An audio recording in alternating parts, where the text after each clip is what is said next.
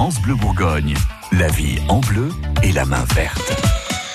Votre magazine de la vie de tous les jours prend soin de vos plantes avec euh, notre fleuriste, c'est Gilles Sonnet. Gilles, l'été est de plus en plus proche. Il y a des choses à faire avec euh, nos plantes d'intérieur euh, à cette saison parce qu'il fait quand même parfois un peu chaud. Oui, alors il y a, il y a plusieurs choses à faire. Il y a une chose qu'il faut éviter, c'est de se dire tiens, je les sors d'un coup là comme ça parce qu'il fait soleil et puis ça va leur faire du bien. On va éviter ça qu'il y a un problème de photosynthèse euh, entre le, le, la luminosité intérieure qui peut être formidable et le plein soleil à l'extérieur, il y a un vrai danger. Euh, C'est-à-dire que si on sort ces plantes parce qu'il fait beau et qu'on les met en plein soleil à l'extérieur alors qu'elles sont passées tous les, les 11 mois de l'année à l'intérieur, elles vont blanchir, elles vont prendre un coup de soleil et elles vont mourir d'une manière euh, spectaculaire. Mais c'est horrible ce que vous nous dites. Ben oui, c'est pour ça que j'en parle parce qu'il faut éviter ces, cette grosse erreur en fait.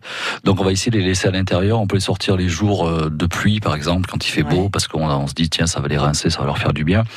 Euh, dans ce cas-là il y a du nuage, c'est plutôt pas mal euh, et on va les rentrer tout de suite après. Ou alors il faut les acclimater petit à petit, c'est-à-dire les mettre dehors au fur et à mesure. Euh, pas Avec un petit écran total. voilà, exactement. C'est-à-dire un voile de, de- en dessous d'un parasol ou, ou une autre plante, un arbre qui va les, les garder à l'ombre. Ouais. Donc là, ça va se faire petit à petit. Avec l'été, évidemment, il fait plus chaud, plus sec, donc on va augmenter un peu l'hygrométrie des plantes. Ça, c'est c'est plutôt pas mal. Et pour ça, un système tout bête, c'est labourer.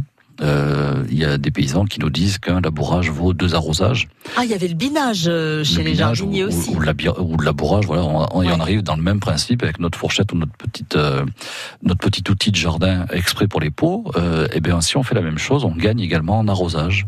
Donc, quand on va arroser, l'eau va descendre beaucoup plus doucement dans la dans la terre du pot. Et là, on sera quand même pas mal pour avoir quelque chose qui va demander beaucoup moins d'eau. Euh, quand on arrive à secouer, enfin, à gratter un peu la terre, ça permet d'arroser beaucoup moins souvent. Et attention aussi au courant d'air parce que c'est vrai qu'on a tendance à en faire dans la maison quand il fait très Oui. chaud. Et il y a vraiment des plantes, vous nous le dites assez régulièrement, qui n'aiment pas ça, les courants d'air. Oui, les courants d'air, ça peut être néfaste pour beaucoup, beaucoup de plantes. Et du coup, il faut éviter de trop en faire. Alors évidemment, ça dépend quelle plante. Si c'est un quincia, ça va pas craindre grand-chose. Ça va bouger avec le vent. Mais il y a d'autres plantes qui vont être beaucoup plus sensibles. Euh, et puis en, en été, on n'oublie pas les engrais non plus, parce qu'on aime bien le petit apéro pour nous. Mais il faut aussi penser à, à nos plantes, alors à les nourrir un petit peu sur la, la période estivale. On prend soin de ces plantes. C'est décidé, on va faire un petit peu plus attention. Les conseils de Gilles Sonnet sont à retrouver sur francebleu.fr. France Bleu Bourgogne.